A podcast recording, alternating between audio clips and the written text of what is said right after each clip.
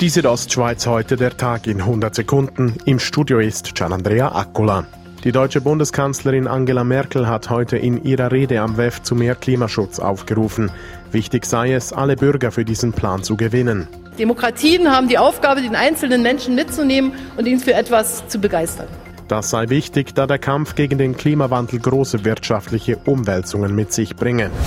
Der venezolanische Oppositionsführer Juan Guaido hat heute am WEF in Davos die Teilnehmer dazu aufgerufen, seinem Land zu helfen.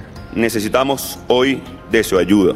Der selbsternannte Übergangspräsident wird zwar von zahlreichen westlichen Ländern anerkannt, er befindet sich aber seit einem Jahr in einem andauernden Machtkampf mit Nicolás Maduro. China und Russland unterstützen weiterhin Maduro als venezolanischen Staatschef. Siemens-Chef Joe Käser hat Klimaaktivisten vorgeworfen, sie würden sich der Lösungssuche für Klimaprobleme verweigern. Kommt an den Tisch, wir lösen das gemeinsam, sagte er während des Weltwirtschaftsforums in Davos. Je länger sie wegblieben und sich der Lösung verweigern, desto stärker verwirkten die Aktivisten ihren moralischen Anspruch, andere zu kritisieren.